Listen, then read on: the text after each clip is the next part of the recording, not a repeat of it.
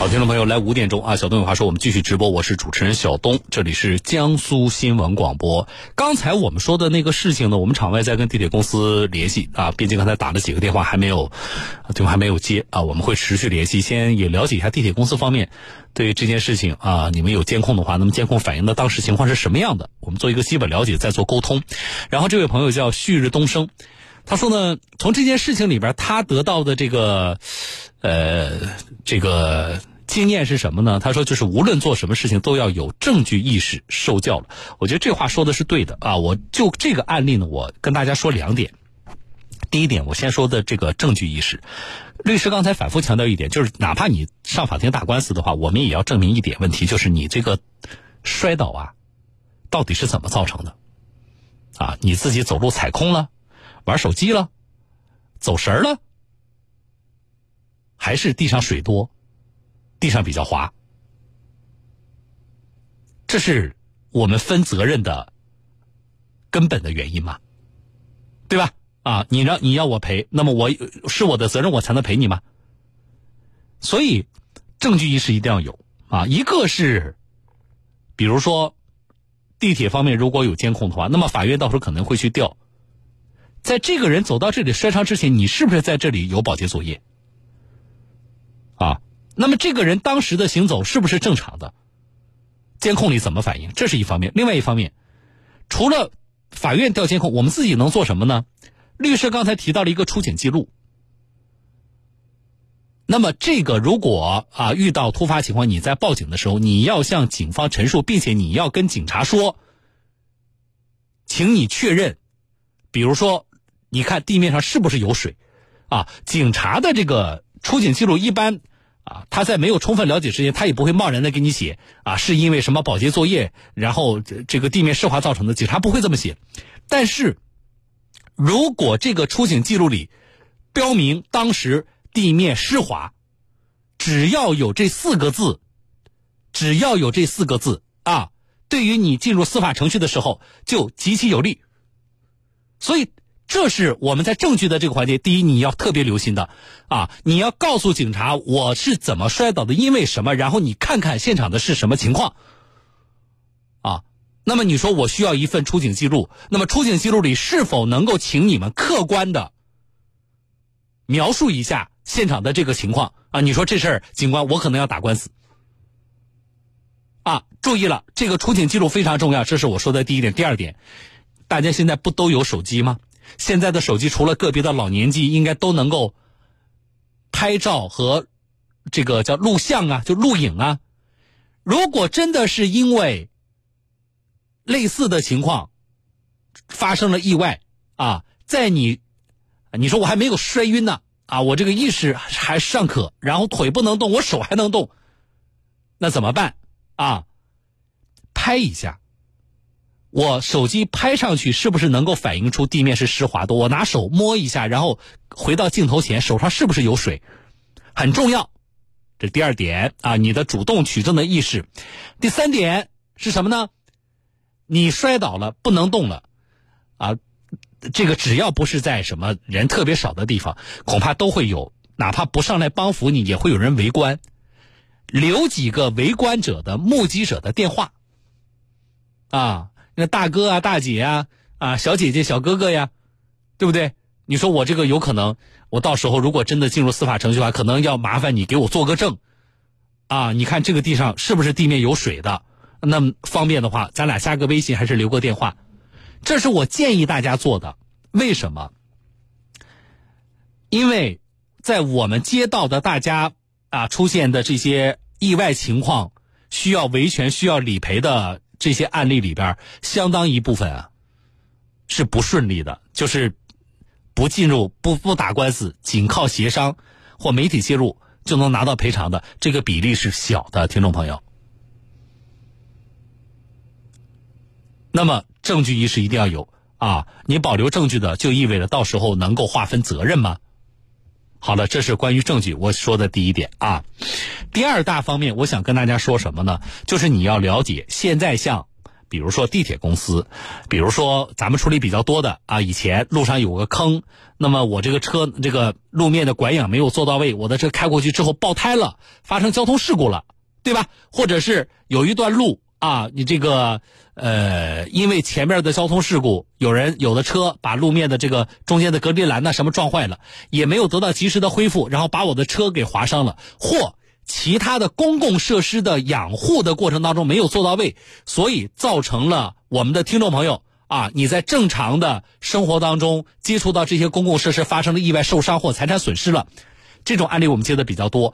他们背后的公司都是一些什么呢？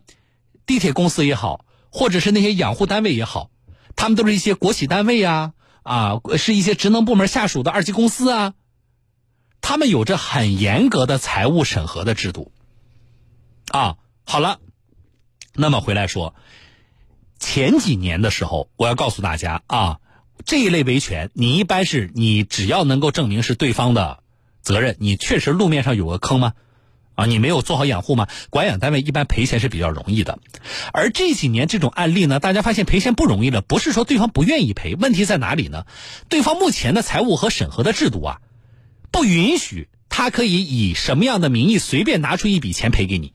转给你，就是他财务是走不通的，啊，我们现在碰到大多数的情况是这样的，听众朋友，如果是意外伤害，一般来讲，包括今天说的这个地铁公司，他会很痛快的赔给你。为什么？他是买了保险的，这个钱不是地铁出，不是地铁公司出啊，是他投保的保险公司直接出掉，但是。误工费呀，什么护理费是不在这个承保范围的，那么这个钱，地铁公司就很难自己拿得出来了，啊，所以我理解也不是说他不赔，他需要一个什么呢？他需要有人去证明，在这件事情里边，地铁公司是要负责任的，甚至是全部责任。谁来证明？法院。啊，媒体没这个权利。我给你写一个这件事地铁公司全责啊，签了我一个小东的名字，你拿去没用的，这个东西没有法律效力。所以大家也要知道，以后处理这种事情的时候，为什么你要做好打官司的准备？不是说对方不肯赔钱，而是，啊，你想拿到这个赔偿，一定要有一个认定相关责任的一个程序，而这个程序现在看来呀，听众朋友，就只有。去法院起诉，啊，哪怕最终没有开庭调解了，那么法院也会就调解意见会给出一个啊，在这个事件里边，我们认为，啊，这个责任，呃，主体责任应该由哪一方来承担？所以，我觉得这个我们也说一下，是这几年，啊，呃，这个变化，这种变化当然从企业管理来说，其实是越来越规范了，开始给大家买保险了。啊，开始给他的这个管养的这个工程买保险了。那么他投保之后呢，有意外的话，保险公司赔。这样的话，能够让这个伤者或者财产受到损失的这个市民快速的拿到理赔。其实这是好事情，啊，但同时我们也看到这里边还存在着一些更需要完善的地方。那么现阶段打官司反而是一个比较高效解决这个问题的办法。我可以告诉大家，啊，上次我们的扬州那位听众朋友就是这样的，啊，他自己经历了，他在节目里怎么跟大家说的，就是打官司。啊，去法院去起诉，没有大家想的那么，啊，是个什么什么衙门的门朝哪边开我都不知道，不是的。啊，现在这种小的这种纠纷，法院一般受理，而且办理也是比较高效的。啊，大家做好这种，我希望大家都能够啊，日日平安啊，一路平安。但是呢，大家要要了解这种办事流程，啊，那么。碰到这种事情的时候，你直接就可以跟管养单位或责任单位说哪一部分你们是现在直接可以赔的，啊，哪一部分我是要，我是可以起诉，起诉了。那么多数的这种，特别是国企单位或者是相关职能部门下属的这些公司，他都会告诉你，法院只要定我们责任，我们就赔，不是不赔你。但是呢，没有这个责责任呢，我们目前的财务和审核的制度很严格，我就没办法把这笔钱支出来。啊，这是现在很多的。呃，就是公共设施的管养的单位或公司，啊，目前的这个情况当然不是全部，啊，当然不是全部啊，因为有一些明显的这个过错，我们也处理过，啊，我们直接要求管养单位赔钱，啊，也是有过的啊。但是越来越规范之后，大家要有这个知道这类情况，我们正常处理可能会遇到什么情况啊？可能会遇到什么情况？我觉得借这个案例呢，我们稍微给大家普及一下，好不好？好了，来，我来和大家说下件事儿。今年以来，我们处理了多起我们的听众朋友在购买啊寿险呐。或者是就是什么人寿类的保险，或者是意外伤害啊，或者是这个叫重疾险啊等等这类，呃，保险过程当中遇到的问题，这里边有相当一类保险，实际上它是有理财性质的嘛，啊，分红的，对不对啊？我们揭露了一些套路，也帮助听众朋友做了维权。今天再说一个案例，这个案例呢，是实际上是我们是昨天接到的，呃，听众朋友的线索啊，我们记者介入了。大家听过程，然后我再跟大家说，记者介入以后，啊，怎么解决的，好不好？重点是这里边存在的你也有可能遇到的情况。我们这次接到的听众朋友购买的是一份养老性质的保险，为的是退休之后有一份生活保障吗？那么我们的一个听众，南京的张女士。他就买了这么一份养老性质的保险，然后带来很多烦恼。张女士是这样说的：“说买保险的时候，业务员呢一直说保险分红不用担心，保险收益不成问题。于是呢，张女士呢就信了，然后呢交了四十多万啊。但是现在这保险公司给她的答复是，她的这个业务分红部分。”变得不确定了，我们来听。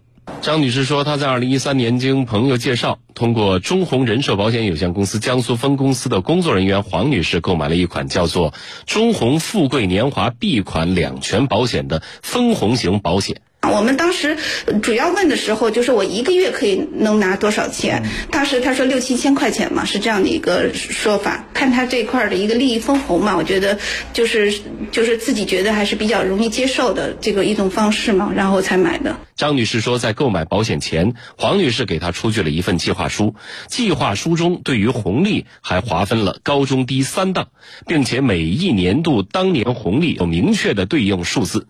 今年九月，张女士和爱人收益进行了确认。高中低档是怎么分的呢？你看中档，不要看高档，也不要看低档，就看中档。你不用看单年的，他只是只是给你看，因为你前面的分红你都没有拿，你就看再往后面看累计分红。累计分红是十二万，十二万一千五百二。对对对对对对，十二万多应该对的。就是说五十六岁这一年，你就把十二万多拿回来，然后再再每个月再拿两千块钱。在另一张黄女士为张女士一家做的家庭保障表中，也明确显示，张女士购买的这份保险从五十六岁开始到八十岁，按中档红利共计可以领取一百四十五万三千六百七十九元。然而，让张女士感到意外的是，她从中红保险客服人员那里，对于红利这一块却得到了另一种答复。是不是一次性？就比如说到五十五岁，我一次性先可以领取一个十二万，是吗？没有，没有这样。您在哪里看到十二万的呀？没有这个情，没有这个情况呀。就是当年度红利啊。红利吗？红利，您这个的话都不确定的。张女士说，正是因为相信黄女士所说的红利是真实的，当时才一口气从她手里为家人购买了五份保险，其中四份都是分红型的。七年来，仅保费就已经交了四十余万元。而且这一过程中，保险销售人员黄女士总是告诉他们收益不成问题。不仅如此，有一份保险合同中的签名系黄女士代签，现在分红却成了不确定的了，这让张女士很烦恼。中宏保险公司江苏分公司的工作人员则表示，在二零一三年的计划书下面有明确载明，仅供参考，不可当做对未来分红的保证或估计等内容。而且在保险协议中也有张女士手写手抄的了解本产品的特点和保单利益的不确定性，他们已经尽到了提醒义务，只能按照保险协议退款。供的材料没有没有办法反映到黄如在销售时候的误导，所以说我们这边是没有办法满足您的诉求。打电话录音是不是误导？但是我们就没有办法，是不是还在还在认可？还在认可你当时他七年前跟我们是承诺？您这是事后的一个录音，对不对？办法去证实当时销售的一个问题。听到这样的解释，张女士更郁闷了。法律界人士提醒，在购买保险时，千万不能只听销售人员说什么，更要看看保险合同上写什么。二零一二年的时候呢，当时的保监会已经出台了人身保险销售这个误导行为的一个鉴别指引。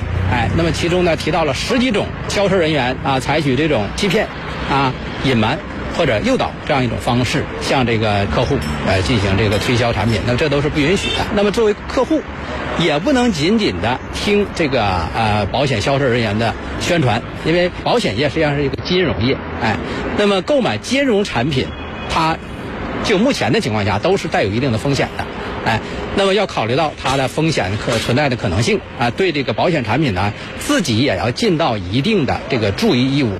十一月六号下午五点多钟，中宏保险上海总部的工作人员给记者发来了一份情况说明，确认营销员在保险营销过程中存在违规事实，并会依规对该营销员进行处理，同时会与张女士保持沟通，力求妥善解决此事。那么，中宏保险公司的该营销员究竟存在何种违规事实？是否还有其他消费者在购买中宏保险时有类似遭遇呢？对于此事，我们会持续关注。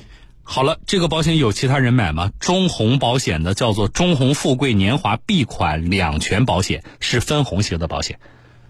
啊，有人买的话，请你也关心一下你的这个保险。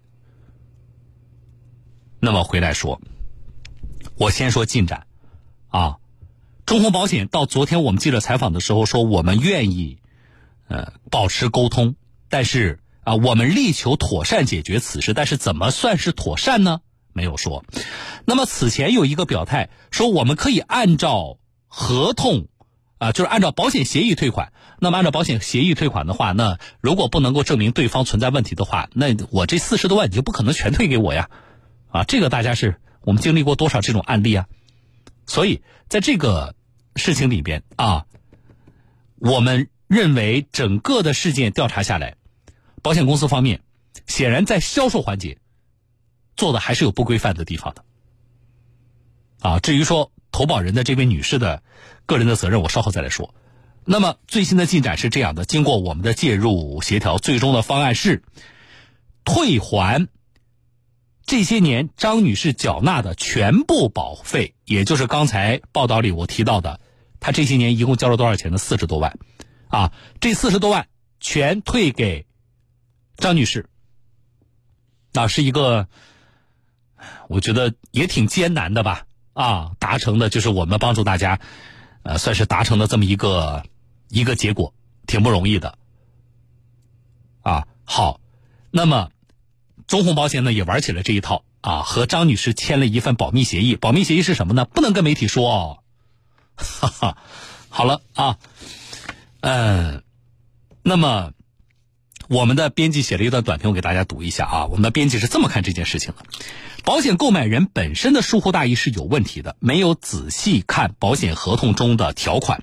但从另一个角度说，现在保险行业在不少人眼里，它的口碑真的不好，而主要的原因在于保险行业里边一些素质极差的从业人员，在蓄意的、恶意的做不良的引导，给人带来很大的误解。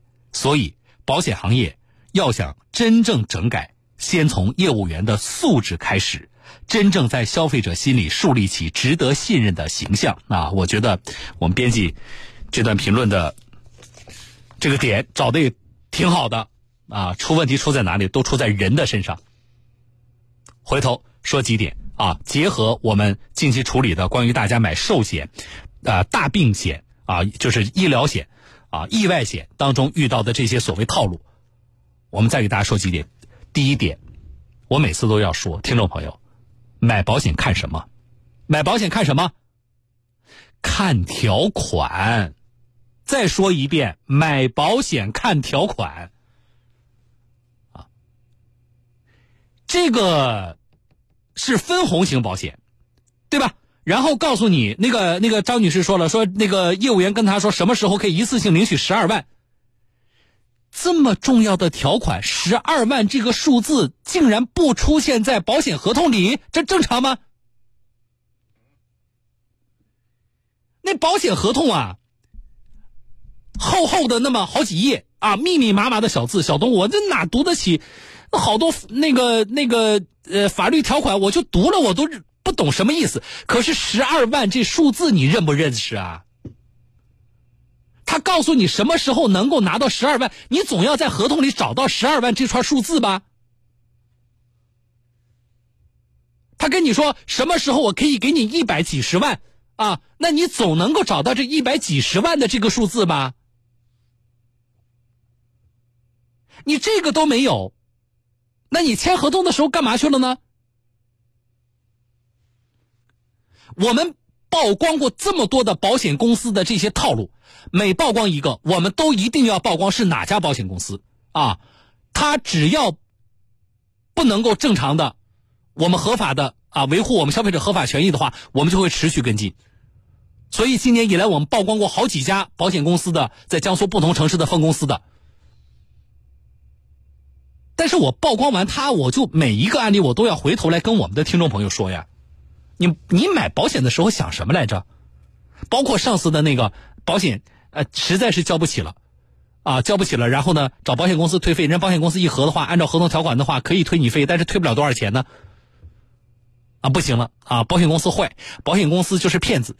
那可是我们判断下来不是的呀。啊，一年是交多少钱来着？一年交三万吧。说我交不起了，那我们在开始买这个保险的时候，你就要有这个风险意识啊！一交二十年，那一年三万，你能不能交得起？所以啊，今天再强调一下，买保险看什么呢？看条款。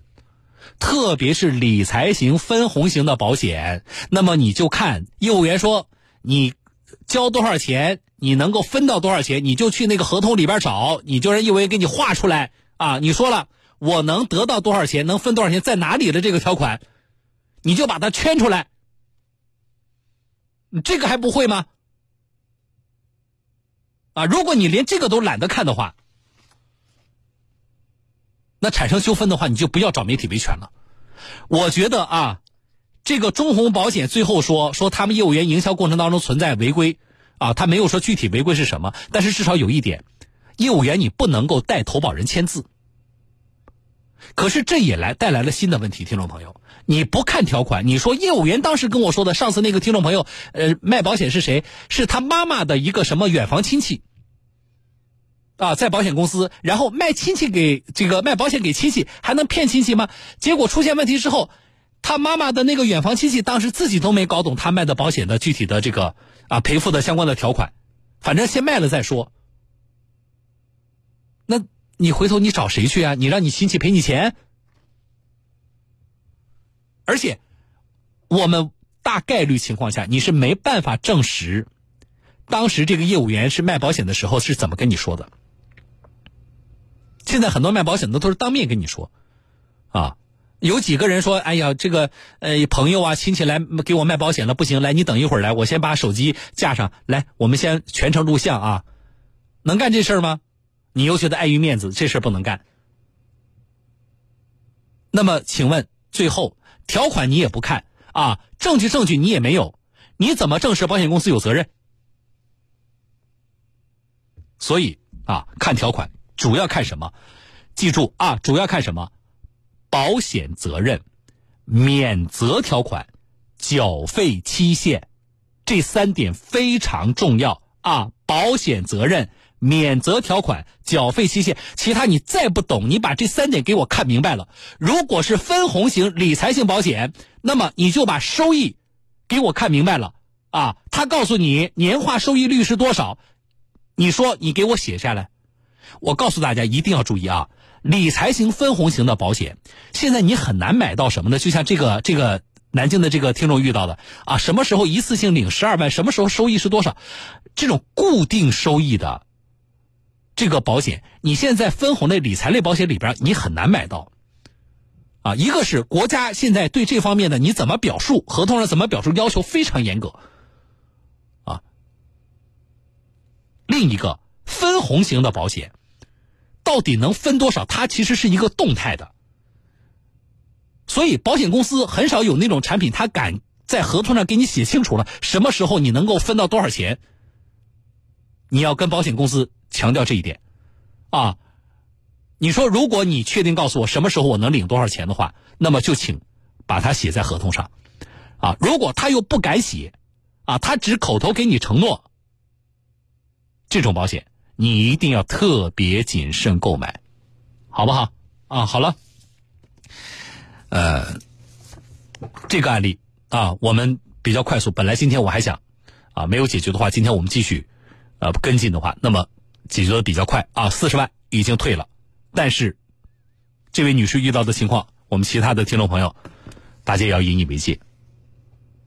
啊，好了，这里是江苏新闻广播小东有话说节目，我是主持人小东，啊，进广告稍后回来。